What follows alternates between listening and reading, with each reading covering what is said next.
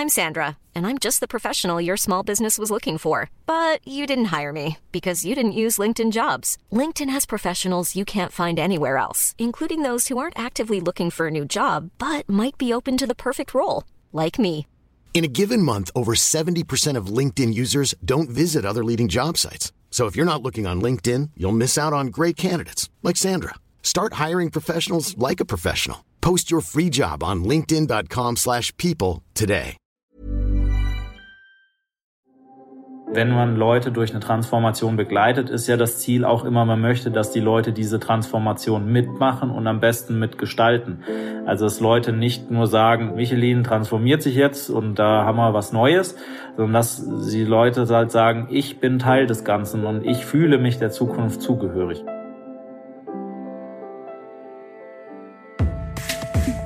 Think Beyond, der Podcast rund um interne Kommunikation.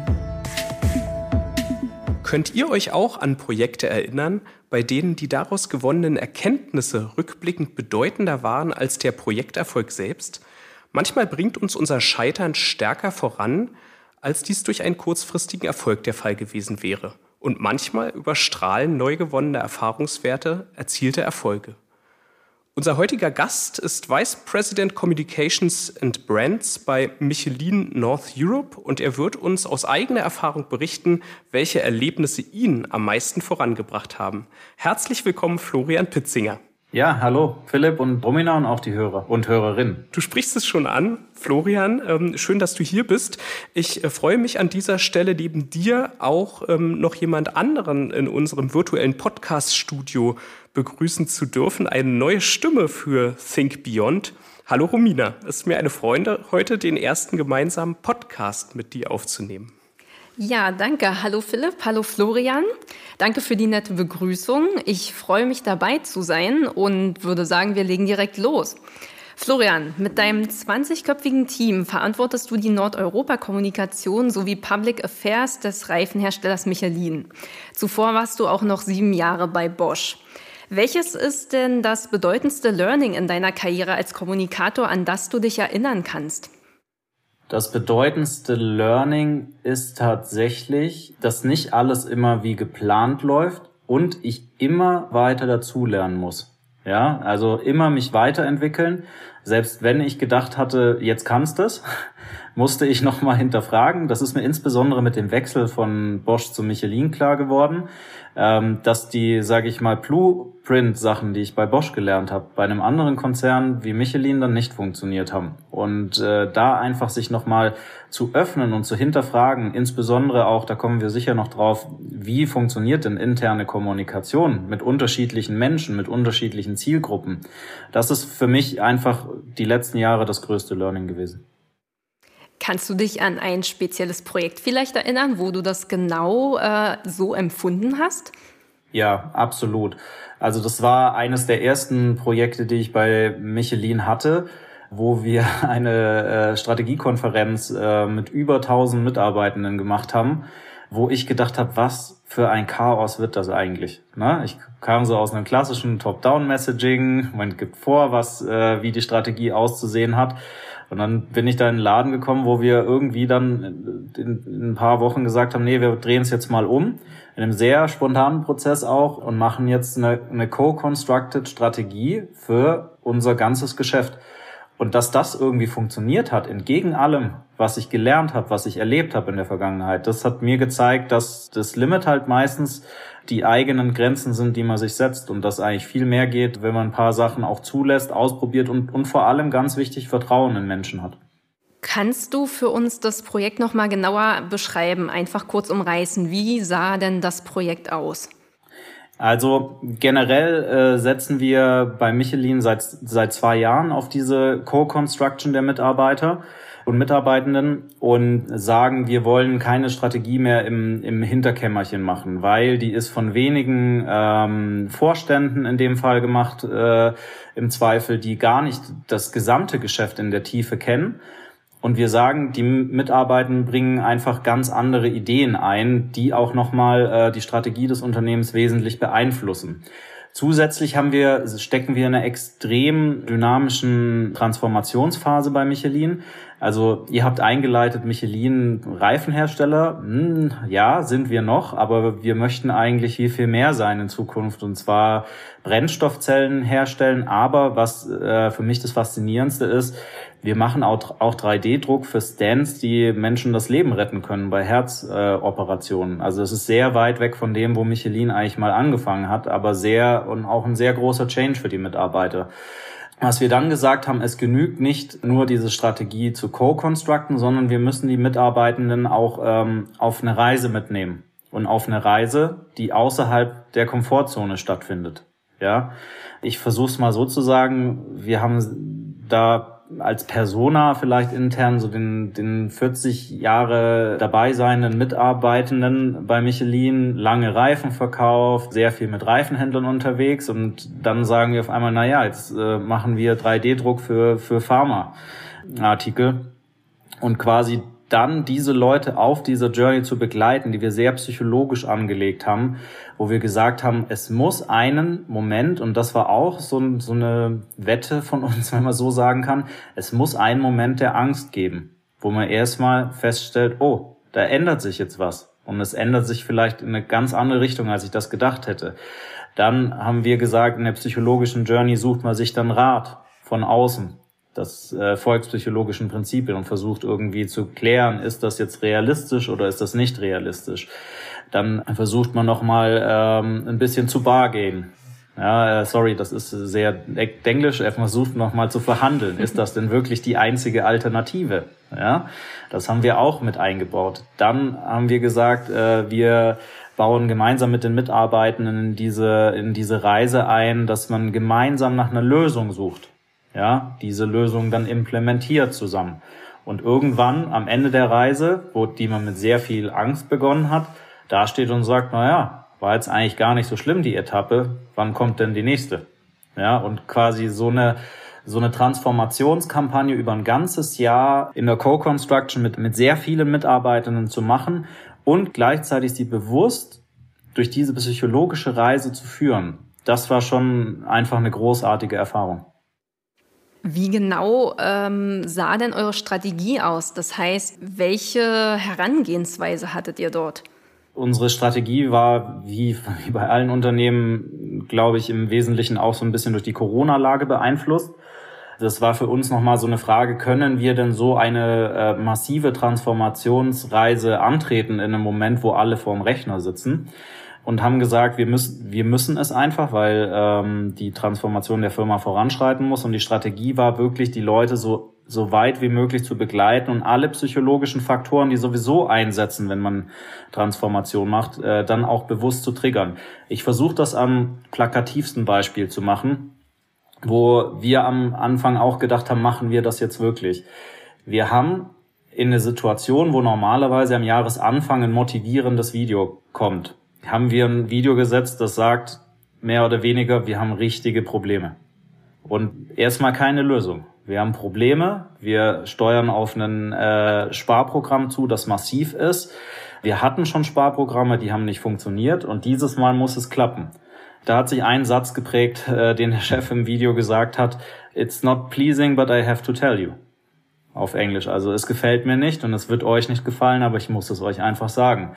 Und das haben dann über 1000 Mitarbeitende quasi parallel in einem Livestream an einem Rechner verfolgt. Und die Strategie war, genau diesen Moment zu triggern in einer Firma, die sehr, sehr viel Sicherheit abfordert.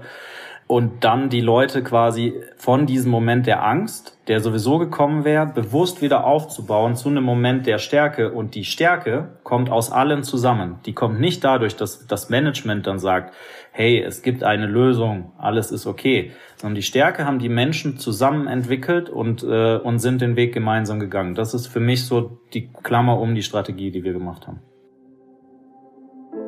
Ihr möchtet die interne Kommunikation in eurem Unternehmen verbessern? Koyo kann euch dabei helfen. Als führende Intranet-Software im Bereich Employee Experience macht Koyo es leicht, alle Mitarbeitenden zu erreichen, sie miteinander zu vernetzen und internes Wissen in Echtzeit zu teilen. Ihr möchtet mehr erfahren? Dann schaut auf koyoapp.com. Du hast äh, davon gesprochen, die Mitarbeitenden zu begleiten, dass das ein Stück der Vision war, ähm, also auch nah an ihnen dran zu sein. Und du hast auch gesprochen von der besonderen Herausforderung, weil Corona dann da auch noch mit reinkam. Was hat das gemacht? Hat es äh, eure Vision vielleicht sogar während des Prozesses noch noch verändert oder hat eigentlich das, was ihr ohnehin vorhattet, perfekt darauf eingezahlt, auf das, was auch in Corona-Zeiten so wichtig war? Ja, die Leute auch zu Hause nicht alleine lassen, ja, nah an ihnen dran sein, sie einbinden, ihre Sorgen aufgreifen. Also hat es dann besonders gut gematcht oder ähm, ja, was hat Corona mit eurem Projekt und der Vision dahinter gemacht? Ich, äh, ich muss da so auf das Eingangsstatement zurückkommen, dass das wesentliche Learning oder das, was ich gelernt habe, ist, ähm, dass nichts unbedingt oder wenig immer so läuft, wie man es plant und man immer wieder justieren muss. Und das habe ich wirklich in oder haben wir in diesem Jahr mitgenommen, dass wir zwar einen grundsätzlich guten psychologischen Plan gemacht haben oder uns da entlang gehangelt haben, aber dass wir immer mal wieder in die Organisation reinfühlen mussten. Zum Beispiel auf diesen Moment des Schocks haben wir erstmal gesagt, wir kommunizieren jetzt drei Wochen gar nichts. Gar nichts. Kein einziges Piece auf den Kanälen. Ja, und äh, das hat dazu geführt, dass erstmal auf den Schock alle irritiert waren, warum kommt denn jetzt nichts mehr? Ne? Und dann Leute angefangen haben zu sprechen. Das war was, da mussten wir sehr in die Organisation reinhören und äh, schauen, wie reagieren denn kleinere Grüppchen, wie was kommt denn über den Flurfunk. Und sowas dann immer wieder zu justieren im Prozess und quasi über den Flurfunk wahrzunehmen, wo stehen wir dann und dann vielleicht nochmal zu sagen, welcher externe Experte hilft denn jetzt und welchen externen Impuls brauchen denn die Leute? Sind wir denn richtig unterwegs mit dem, wo wir, wo wir nochmal ähm, Hilfe stellen wollen? Das, das war ganz entscheidend der Corona oder in der Phase. Corona kommt dann natürlich erschwerend hinzu, weil wenn du in einem Lockdown zu Hause sitzt, ist vielleicht die Message und dann, dass alle Kanäle abgedreht sind, doch ein bisschen anders als sonst. Ich, ich glaube aber, das hat tatsächlich ganz gut funktioniert, weil wir dann wirklich bewusst gesagt haben, wir suchen uns ein paar Leute, die wir immer mal wieder ansprechen können, die in verschiedensten Abteilungen und äh, Gruppen unterwegs sind. Ich glaube so der, es gibt einen Moment, der ist natürlich allen im Gedächtnis geblieben, wo wir eine der zentralen äh, Veranstaltungen hatten, wo es dann um die Sachen ging, die Mitarbeitende erarbeitet haben, um das vorzustellen. Und dann ist uns der Stream komplett abgeschmiert für zwei Stunden. Das war aber auch sowas, wo ich, wo ich, wo wir alle gesagt haben, oh Gott, wie kriegen wir das jetzt hin? Kompletter Server-Meltdown. Aber es ist dann ganz interessant gewesen, was die Mitarbeitenden zu Hause damit gemacht haben. Die hatten nämlich ein Paket mit einem Pinguin und haben sich dann angefangen, selber auszutauschen, wie sie denn Transformation machen wollten und so. Und das ist was, was ich eigentlich ganz schön fand an dem Prozess, dass selbst in dem Moment, wo du als Kommunikator denkst, oh Mann, jetzt ist alles am Ende, ging es dann doch irgendwie weiter und die Leute haben, haben ihren eigenen Weg gefunden, dann mit der Transformation umzugehen. Das war eigentlich tatsächlich fast der beste Moment, ähm, aber total ungeplant ja spannend, den Einblick zu bekommen in die operativen Probleme, die man dann auch so hat. Aber ich glaube, davon können viele KommunikatorInnen ein Lied singen, gerade in den Anfangszeiten von Corona. Das führt mich zu der Frage, wie ihr das operativ umgesetzt habt. Weil wenn ihr sagt, ihr wollt die Mitarbeitenden einbinden, ihr wollt nah an ihnen dran sein, in einer Zeit, in der man eigentlich nicht nah an ihnen dran sein kann, dann ist das ja erstmal ein Problem oder klingt nach einem Problem. Vielleicht profitieren wir da in Anführungszeichen von einer kleinen Organisation aus ein bisschen über 1000 administrativen Mitarbeitenden und aber am Ende über 6000 Mitarbeitenden in den Werken. Ich glaube, in den Werken hat es äh, tatsächlich über die klassischen Werkskanäle gut funktioniert, weil äh, da eben viele Mitarbeitende noch im Werk gearbeitet haben unter den geltenden Sicherheitsbedingungen. Ein bisschen eine Herausforderung war es quasi mit allen administrativen Mitarbeitern oder Sales-Mitarbeitenden, die wir dann stark nochmal über, über kleine agile Gruppen erreichen mussten. Das hatten wir im Vorjahr ge gelernt, dass quasi wir eine ganz gute Durchdringung in der Organisation erreichen können, indem wir so auf so ein Champion-Modell von sehr motivierten Leuten setzen, die dann quasi strategische Themen erarbeiten da haben wir sehr darauf gesetzt, da Leute in die Projektleitung zu setzen, die vielleicht gar nicht fachlich so in einem Thema drin sind, sondern sich dafür begeistern können und auch es schaffen, ein Netzwerk äh, mit anderen Mitarbeitenden zu bilden. Und aus meiner Erfahrung, das ist auch was, was ich dazugelernt habe, sowas funktioniert in einer Organisation eigentlich ganz gut, wenn man nicht immer versucht, das durch anonyme Mails etc. in den Griff zu kriegen, sondern einfach sagt, äh, wir haben wir haben ein paar Leute, die das koordinieren, die gut da drin sind, Netzwerke zu bilden und und dann andere Menschen zusammenzubringen. Du hast es ja gerade auch schon so ein bisschen durchblicken lassen immer mal, aber vielleicht kommen wir dann nochmal auf den Punkt Erkenntnis Learning. Welche Erkenntnis hast du daraus gezogen und warum war genau diese Erkenntnis so wichtig? Meine wesentliche Erkenntnis ist, dass man nicht einfach auf so eine Change- oder Transformationskurve gucken kann und sagen, das ist es. Ja, also wir sind gestartet mit dem Gedanken, na ja, wir können jetzt diese sehr bekannte Change-Kurve äh, in ein Projekt umsetzen und folgen dem. Und was ich da wirklich gelernt habe, ist, äh, die Kurve verändert sich, die ist nicht mustergültig. Es, es gibt unterschiedlichste Punkte. Ich bin sogar der Meinung, es gibt unterschiedlichste Kurven, je nach Mitarbeitenden, die man befragt, die, die, para, die, die hintereinander liegen, die teilweise unterschiedlichste äh, Stadien aufweisen. Vielleicht manchmal, weil jemand den ersten Termin nicht mitbekommen hatte. Vielleicht auch ähm, einfach, weil es nochmal ein bisschen Verarbeitungszeit brauchte.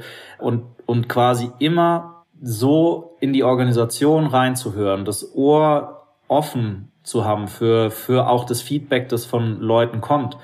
Und auch wahrzunehmen, wenn Leute sagen, oh, das hat jetzt für uns nicht gepasst, dass es wichtig ist, den Plan auch zu adaptieren, zu hinterfragen und zu schauen, sind wir da wirklich an einem Punkt, der den Menschen nutzt, oder ist es ein Punkt, der einfach die Kommunikation nochmal nett aussehen lässt, um zwei Extreme zu nehmen?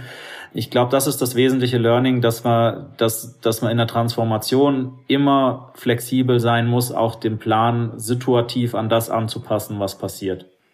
Dazu eine Rückfrage.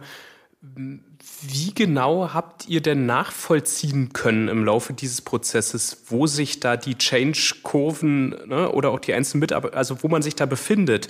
Also wie konntet ihr sozusagen einen Einblick gewinnen in die Erlebniswelt, die sich für Mitarbeitende ne, ähm, mhm. sozusagen aufgetan hat, wenn sie Kontakt mit euch als Unternehmen, als Arbeitgeber hatten?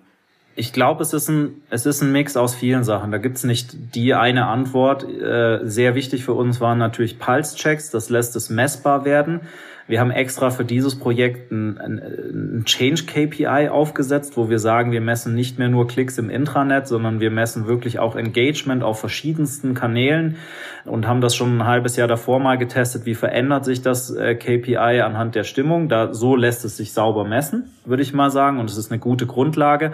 Am Ende ist aber tatsächlich auch entscheidend gewesen, wirklich beispielsweise äh, immer den Vorstandskollegen in meiner Position zuzuhören und zu sagen, was kommt denn da aus eurer Organisation? Immer wieder so ein bisschen einen Push in, in einzelne Teams zu geben und genau zuzuhören, was kommt zurück. Und sage ich mal, das grundsätzliche KPI, abzugleichen mit dem, was hören wir aus den einzelnen, äh, auch teilweise sehr großen Teams und was ist das, also was ist das quantitative Feedback und was ist das qualitative Feedback und dann, äh, glaube ich, ist, waren wir ganz gut unterwegs, das zu ändern. Plus, äh, man muss auch wirklich sagen, das schätze ich mal sehr bei den Mitarbeitenden bei Michelin, die haben auch kein Problem, einem das zu sagen.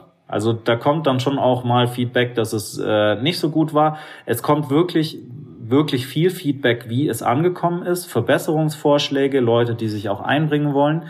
Und das ist eigentlich ganz dankbar in unserer Organisation, dass dann nicht einfach nur Leute in den Stream gucken und sagen, das war's, sondern kommen auch relativ äh, Mails, Messages, wie auch immer. Das, das ist bei uns vielleicht eine ganz dankbare Situation. Ich würde gern noch mal springen zur Vision, weil das alles hängt ja miteinander zusammen. Ne? Also wenn ihr schaut, was war erfolgreich, was habt ihr für ähm, Erkenntnisse daraus gezogen, dann gleicht man ja sozusagen auch das Ergebnis noch mal mit dem Vorhaben ab, was man ursprünglich verfolgt hat. Und ähm, nun hattest du gesagt, die Vision war es vor allen Dingen sehr nah an den Mitarbeitern zu sein, ähm, sie zu begleiten und gemeinsam mit ihnen auch eine Zukunftsstrategie zu entwickeln. Warum war euch das so wichtig? Weil wir glauben, dass wir die Zukunft nicht ohne die Mitarbeitenden gestalten können. Weil wir glauben, dass wir sehr clevere, sehr fähige, auch historisch sehr erfahrene Mitarbeitende im Unternehmen haben, die besseren Input leisten können. Das sind einzelne Beispiele, die am Ende auch äh, im Gedächtnis bleiben. Ich arbeite mit ein, zwei Leuten zusammen am Thema, wie kann denn ein Reifenhersteller nachhaltig werden? Ja, und da kann man als, äh, sage ich mal, als leitender Angestellte tolle Ideen haben. Aber was dann für eine massive Motivation kommt, dass jemand sagt, ich kenne da jemand bei einer Universität und die machen das und das und da sollten wir uns mal unterhalten und quasi dieses Auffächern zu haben an Möglichkeiten, die man reinbringt und die dann teilweise auch viel einfacher umzusetzen sind als, äh, sage ich mal, die Ideen, die man top-down entwickelt. Das ist wirklich eine der Stärken. Ne, wenn wir so aufs Thema Vision kommen, ist mir nochmal wichtig zu betonen, also tatsächlich ist ja auch Teil des Ganzen, wenn man Leute durch eine Transformation begleitet, ist ja das Ziel auch immer, man möchte, dass die Leute diese Transformation mitmachen und am besten mitgestalten. Also dass Leute nicht nur sagen, Michelin transformiert sich jetzt und da haben wir was Neues, sondern dass die Leute halt sagen, ich bin Teil des Ganzen und ich fühle mich der Zukunft zugehörig. Kannst du uns vielleicht auch noch mal einen kleinen Einblick ähm, geben, wie dieses Projekt beziehungsweise von wem dieses Projekt in dieser Form bei euch intern vorangetrieben wurde. Denn ähm, häufig ist es ja schon so, dass es ähm, zumindest in Nuancen auch unterschiedliche Vorstellungen geben kann. Ne? Bei denjenigen, die Kommunikation verantworten, bei den ähm, der Führungsebene, also der Leitungsebene eines Unternehmens. Ähm, hattet ihr da das volle Commitment, musstet die Überzeugungsarbeit leisten, ein Stück weit diesen Prozess auch zu öffnen? Wie hat das funktioniert? War schon ein bisschen Abstimmung. Also ich erinnere mich, also wie das halt dann in einem französischen Unternehmen so ist, hatten wir auch eine Telefonkonferenz mit Frankreich, wo wir dann gesagt haben, na ja, wir planen hier die und die Journey mit den Mitarbeitenden zu machen und so zwischen Januar und Februar kann es mal ruckeln. Wenn da mehr kommt äh, an, an negativen Messages, dann, äh, dann ist das der Hintergrund. Ich muss aber wirklich sagen, dass das jetzt äh, so im, im Aufsetzen der Idee war das tatsächlich durch den äh, durch den Support oder durch die durch die Unterstützung auch des, der Vorstandskollegen wirklich äh, gut, das aufzusetzen. Vielleicht auch, weil wir bei Michelin äh, schon einige solche, wie sagt man, größeren äh, Konferenzen gemacht haben, größeren Journeys gemacht haben. Was tatsächlich die Herausforderung war, das dann übers Jahr zu halten. Ne? Weil wenn dann, man kann schön sagen, im Januar, Februar machen wir mal eine Sendepause und äh, machen einen äh, Schockmoment in der Organisation und den müssen wir dann aushalten. Das klingt ganz gut, bis er dann kommt und bis dann die Mitarbeitenden auf die Chefs zu kommen und sagen, was ist denn da los? Dann fängt nämlich ein Dialog an, was ja unser Ziel war. Aber ähm, quasi dann zu sagen, ja, der Dialog ist gut, auch wenn die Fragen vielleicht schlecht sind. Und das durchzuhalten übers Jahr, immer mal wieder zu sagen, wo stehen wir denn? Wir erinnern uns dran, wir haben alle zusammen gesagt, wir möchten in diese Richtung gehen. Ich glaube, das ist einfach das mag ich auch an meinem Job. Das ist ja immer so ein bisschen Überzeugungsarbeit im, im Prozess und quasi den Leuten auch, egal, ich, ich glaube, das ist nicht unbedingt von Hierarchie abhängig, aber den Leuten so ein bisschen die Angst zu nehmen, dass da was schief gehen kann. Weil keiner den ich, egal in welcher Firma kennengelernt habe, will ja irgendwie so das, was will, das was stoppt oder so, sondern Leute haben ja meistens, meistens Angst, dass es in eine Richtung geht, die schädlich äh, für Kollegen, für Mitarbeitende oder für das Unternehmen ist. Und ich glaube, diese Angst zu nehmen und zu sagen, ja, das ist jetzt ein ganz normaler Prozess, auch wenn da ein paar mehr negative Stimmen hochgekommen sind, auch wenn es dann erstmal ähm, Angst gab vor der Transformation, das war die wirkliche Herausforderung. Das hat mich vorhin schon aufhorchen lassen, als du von äh, dieser Sendepause gesprochen hattest äh, und dann auch noch das im Kontext von Corona.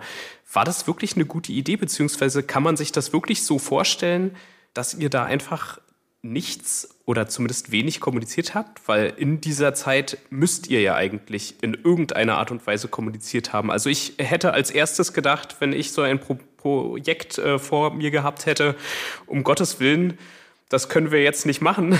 Wir müssen, die Leute erwarten ja, dass wir uns irgendwie äußern. Ja? Äh, war das nicht riskant? Ist das wirklich rückblickend aufgegangen? Das kommt drauf an, welchen Florian du zu welcher Zeit fragst. Der Florian aus dem Dezember 2020 wird dir sagen, geniale Idee. Der Florian aus dem äh, Januar 2021 wird dir sagen, oh, das war jetzt aber doch krass, das auf dem Fernseher zu sehen oder auf dem Bildschirm zu sehen, was wir da gedreht haben. Der Florian aus dem Februar wird die Hände über den Kopf zusammenschlagen und sagen, haben wir da einen Fehler gemacht? Aber tatsächlich so, der Florian aus dem Dezember jetzt äh, sagt, im Großen und Ganzen hat das gepasst und es war wichtig, dass wir diesen Moment hatten. Weil am Ende ist das Psychologie. Du, die Transformation wird passieren. Und wir haben ja nicht gesagt, oh Gott, ihr werdet alle leiden ohne Ende in der Transformation und es wird furchtbar und ihr müsst Angst haben, sondern wir haben ja nur gesagt, das und das sind die Fakten, die auf dem Tisch liegen und da entwickelt sich die Firma hin.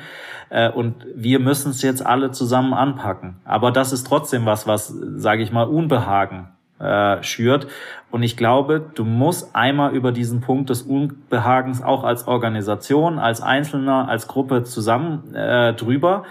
Äh, vielleicht zur Einordnung, wir als interne Kommunikation haben nicht kommuniziert, aber es gibt ja eine regelmäßige Kommunikation der Führungskräfte mit ihren Mitarbeitenden. Ja, und quasi, das war ja der Ziel, dieses, diesen Dialog über die Transformation quasi in der kleinstmöglichen Einheit mal äh, zu starten und zu sagen, ich unterhalte mich mit meinem Gruppenleitenden, mit Abteilungsleitenden über, über dieses Thema äh, und habe dann auch keine, keine Top-Down-Messages, die, die die ganze Zeit einflattern. Ich glaube schon, dass das wichtig war, dass wir das gemacht haben. Ich würde es wieder machen. Ist es, ist es so ein bisschen edgy und riskant? Schon, aber ist doch auch ganz cool. Auf jeden Fall sehr zwiespältig und sehr interessant. Fällt dir denn vielleicht noch ein anderes Projekt oder einfach noch andere Beispiele ein, ähm, die ähm, für dich wichtige Erfahrungswerte gebracht haben, also von denen du wirklich ähm, was gelernt hast? Ja, also tatsächlich ist das, ist das ein, ein Projekt, das sich so ein bisschen eingliedert, auch in diese Transformationsreise, äh, die wir dieses Jahr gemacht haben. Das hängt tatsächlich mit der IAA zusammen wo ich nochmal zusammen mit dem Team erlebt habe, wie cool das eigentlich sein kann, wenn man interne und externe Kommunikation verbindet. Also IAA, was ist so das Klassische, was ich gelernt habe? Da macht man eine schöne Produktschau, gibt's einen Intranet-Artikel, man war auf der IAA, Vorstandsvideo, alles toll. Ähm, wir, haben, wir haben das auch gemacht, aber wir haben wirklich auch gesagt, äh, wir laden Mitarbeitende aus allen möglichen Abteilungen, Werken in Deutschland ein, auf die IAA zu kommen und dort eine Aktion mit uns zu machen, nämlich Müll zu sammeln. Auch das ist was, da habe ich mir gedacht, was, was für eine Idee sind wir da gekommen? Wir gehen zu IAA und sammeln Müll. Ähm, aber dadurch, dass wir, dass wir quasi dann Leute aufgerufen haben und gesagt haben, hey, wir wollen da wirklich ein Zeichen für Nachhaltigkeit setzen und was machen und nicht nur drüber reden und ihr könnt Teil davon sein, und da ist so ein wunderbares Zitat gefallen von, von einem Werksmitarbeiter. Der hat gesagt, du, ich bin hierher gekommen und meine einzige Frage war, wie lang gibt's das Werk noch? Aber ich gehe weg und sage, ich bin Teil der Zukunft von Michelin. Und das ist halt mega. Ne? Hört ihr noch oder lest ihr schon? Das Fachmagazin Beyond von SCM und Signum Communication widmet sich seit 2013 wechselnden Themen aus dem Bereich interne Kommunikation. Lest Beyond als PDF oder Printmagazin und verpasst mit dem neuen Abo keine Ausgabe mehr. www.interne-kommunikation.net/beyond Kürzlich warst du ja auch als Speaker auf den Employee Experience Days der SCM. Im Rahmen dieser Konferenz hatten wir uns mit der Bedeutung des Experience-Konzepts für die interne Kommunikation befasst.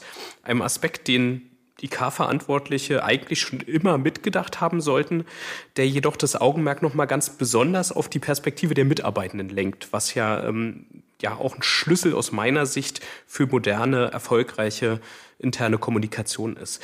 Gab es ein Schlüsselerlebnis, welches dir, und du warst ja dabei auf der Veranstaltung, hast deinen Case vorgestellt, die Bedeutung der Employee Experience für deine Arbeit vergegenwärtigt hat? Also wo für dich greifbar wurde, Mensch, ich muss umdenken, ähm, ich muss viel mehr versuchen, die Dinge vielleicht auch aus einer anderen Brille ja, zu betrachten, meine eigene mal abzulegen.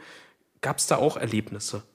Ja, tatsächlich ist, ist das äh, für mich so ein bisschen der Wechsel von einer Firma zur anderen gewesen, auch wenn das jetzt nicht das äh, plakativste Erlebnis ist. Das ist, das ist wirklich was, was ich bei Michelin mitgenommen habe. Und äh, einer unserer Vorstände in Frankreich sagt halt immer, Change happens through people. Also Wandel geht durch Menschen. das war so ein Satz, da habe ich so gedacht, warum hypt den jeder so im Unternehmen? Aber mittlerweile verstehe ich es, weil halt einfach äh, wir können so viele Messages oder wir können so viele Nachrichten senden über die Kanäle, wie wir wollen. Das kann so rational erklärt sein, wie es wie es nur sein kann. Die die Transformationsgeschichte kann so gut aufbereitet sein, wie du möchtest, solange die Menschen nicht anfangen, es zu akzeptieren, zu, zu mögen und umzusetzen, hast du eigentlich verloren. Ja, es sind viele kleine Erlebnisse. Es gibt nicht das eine, aber so, dass dann halt, dass dann halt irgendwann äh, am Anfang, wo ich angefangen habe, 2020, dann Leute vorbeikommen, gekommen sind und gesagt haben, hey, die Kommunikation hat sich verändert, wir fühlen uns jetzt transparent informiert und so lässt sich auch äh, dann äh, besser verstehen, warum wir in eine andere Richtung gehen äh, und, und eben dann auch, dass sich Leute aktiv melden und sagen, ich möchte Teil von so einer Konferenz sein, dass Leute aktiv Ideen einbringen. Das ist, das ist einfach so das, was ich wirklich äh, nochmal dazugelernt habe, das das klingt banal, aber das ist der Kern. Und wir sollten, glaube ich, in der internen Kommunikation viel mehr darauf bauen, die Ideen aus der Organisation zu saugen, genau zuzuhören und nicht zu sagen, wir haben jetzt das Patentrezept, wir haben den Kommunikationsplan für 2022 gemacht und Februar steht da das und das, sondern wirklich auch zu hören, was bewegt die Menschen und was ist deren, was brauchen die in diesem Moment der sehr dynamischen Lage. Das dürfte bei allen Unternehmen das gleiche sein. Das ist für mich so mit dem Unternehmenswechsel extrem klar geworden. Also Einbindung als ganz äh, genau. zentraler genau. Punkt, der zieht sich auch eigentlich durch alles durch, worüber wir gesprochen haben. Nicht? Ich fand das Beispiel, was du davor ähm, angebracht hast, auch ganz ähm, spannend, wo die Werksmitarbeitenden zu Botschaftern geworden sind, ähm, weil das beschreibt ja letztendlich auch diesen Perspektivwechsel und Stichwort Perspektivwechsel finde ich auch ganz wichtig dass das auch umgedreht funktioniert. Also dass vielleicht ähm, eben auch Mitarbeitende sozusagen noch viel stärker ähm, auch in diese externe Perspektive, was macht eigentlich das Unternehmen? Ja, was ist unsere Idee, unsere Vision als Unternehmen? Was sind die Werte? Womit verdienen wir Geld? Wofür, wofür machen wir das alles? Dass denen das vielleicht dadurch gegenwärtig wird, wenn sie selber oder eben KollegInnen als, ähm, als Influencer in so einem Rahmen eingebunden sind. Also nochmal zum Punkt Perspektivwechsel neben dem Punkt Einbindung. Siehst du das auch so? Äh, ja, ist tatsächlich ein, ein, sehr diskutiertes Thema bei Michelin, weil äh, Michelin ist klassisches Familienunternehmen, äh, sehr nach innen gewandt. Ist ganz interessant. Viele Kollegen und Kolleginnen, wenn ich mit denen vor einem Problem stehe, sie suchen die Lösung intern. Wie hat das früher funktioniert? Was, was sagt jemand in der Organisation? Deshalb gibt es bei uns so das strategische Leitbild Awareness to the Outside World, ist eine der Kernkomponenten. Also wie ich, wie nehme ich oder wie habe ich äh, Wahrnehmung der äußeren Welt? Und das ist tatsächlich auch was, was wir auf der IAA gesehen haben, dass es natürlich für, ich nehme es mal bei den Werksmitarbeitenden, weil die stehen halt, sage ich mal, am Band, machen ihre Reifen und wissen, was wie der Reifen in diesem Werk produziert wird. Die wissen natürlich auch, dass diese Reifen auf einem LKW, Auto, äh, was auch immer ist. Aber da kamen so viele und haben gesagt, Mensch, ich, ich weiß jetzt, was der, was der Kollege oder die Kollegin im Sales macht und habe kennengelernt, was deren Probleme sind. Ja, wir, wir, wir produzieren so viele Reifen, aber trotzdem klappt es manchmal mit der Lieferung nicht so gut. Ja, und äh, jetzt verstehe ich, warum es da manchmal Konflikte gibt.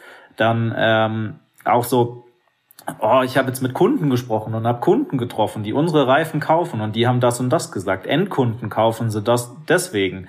Ja, und das ist ja nicht nur, dass es, also bei einer Premium-Marke gibt's da sicher auch mal Kritik, aber im Grunde kamen da sehr viele Leute vorbei, die dann äh, auch erklärt haben, sie kaufen seit Jahrzehnten Michelin-Reifen teilweise. Und ich glaube, da haben die Mitarbeitenden, egal ob sie im administrativen Bereich waren, aber insbesondere in den Werken, haben da nochmal viel mitgenommen, naja, warum Warum mache ich, machen wir denn dieses Geschäft und warum sind wir eine Marke, die so gut wahrgenommen wird?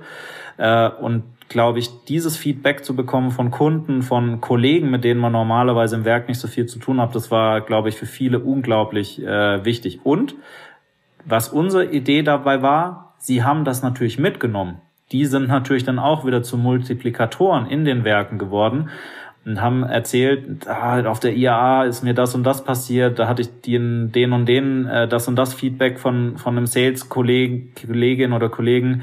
Äh, ich habe Kunden getroffen und und sowas ist dann natürlich auch was, was quasi in beide Richtungen dann wieder positiv wirkt.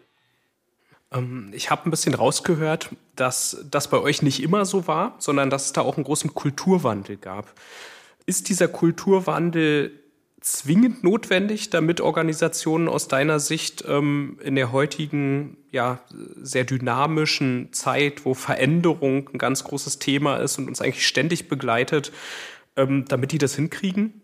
Und wie habt ihr das geschafft, diesen Kulturwandel? Das ist eigentlich äh, meine heißeste Frage, weil häufig ist es so, wenn man den Raum erstmal öffnet, dann ist es schön und gut, aber manchmal passiert dann auch nichts. Und dann, dann, ist es schwierig, ne? Also weil die Leute gar nicht wissen, wie sollen sie jetzt damit umgehen. Der Raum ist auf einmal offen, aber eigentlich ähm, war es gar nicht die Kultur in der Vergangenheit, dass man sich als Mitarbeitende da auch eingebracht hat. Also wie habt ihr diesen Wandel getrieben und gestaltet? Also wir, wir sind noch mittendrin und ihr bekommt eine ganz komische Antwort von mir. Ich weiß gar nicht, ob Kulturwandel so reibungslos funktioniert, wie manche das sagen. Und ich weiß gar nicht, ob wir den in unserem Fall so stark brauchen. Das ist eine komische Antwort von jemand, der nicht so lange in dem Unternehmen sitzt, wo er ist. Ich mache es an einer, ich mache tatsächlich an einer Begegnung fest, dann wird's greifbar.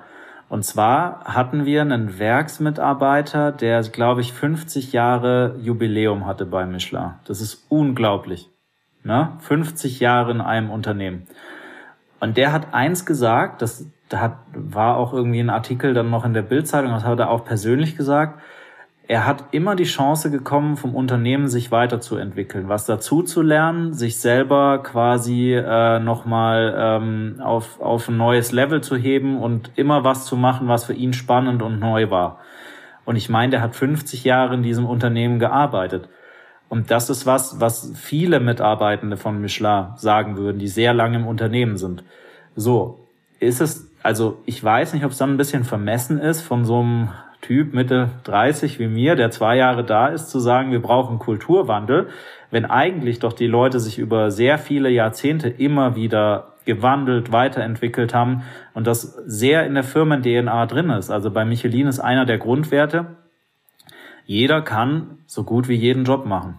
Und das ist auch wirklich gefordert im Unternehmen, dass du nicht eine Silo-Karriere machst, sondern links und rechts gehst. Brauchen wir da einen Kulturwandel, um uns auf neue Sachen einzustellen? Ich glaube im Kern nein, weil es immer schon da war im Unternehmen.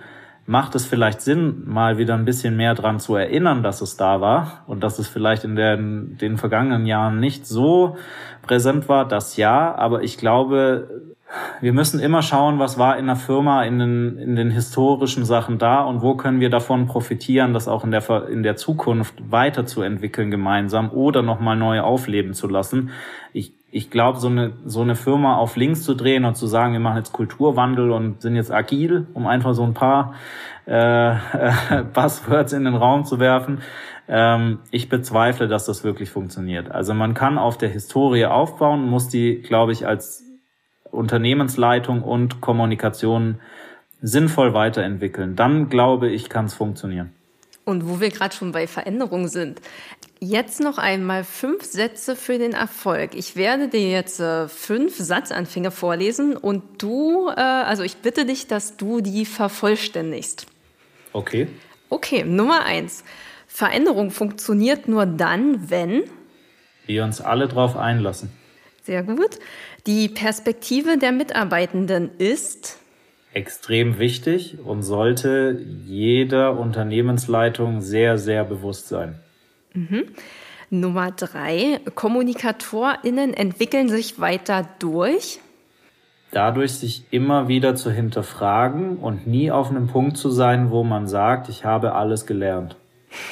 ja, Kommunikation und Partizipation sind zwei Seiten derselben Medaille. Das eine geht ohne das andere nicht.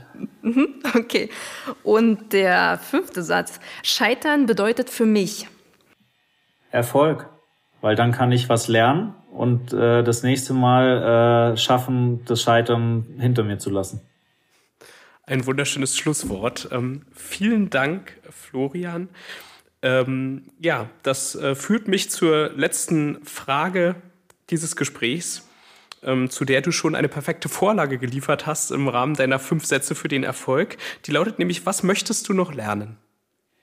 Ich möchte tatsächlich noch lernen, wie, wie kann, kann Führung anders funktionieren, als ich das bisher äh, gelernt habe. Also sehr hierarchisch, sehr erfolgsorientiert. Und es ist mir sehr, und vielleicht habt ihr das im Gespräch rausgehört, dass es mir sehr wichtig ist zu verstehen, wie kann man Erfolg haben und äh, quasi sehr ein High-Performing-Team, sorry für das Englisch, gestalten, das eher auf Vertrauen als auf äh, Exzellenz beruht. Vielen Dank, Florian Pitzinger. Vielen Dank an meine Kollegin Romina. Das war eine neue Ausgabe Think Beyond und wir freuen uns, wenn Sie, liebe ZuhörerInnen, beim nächsten Mal wieder dabei sind. Think Beyond, der Podcast rund um interne Kommunikation.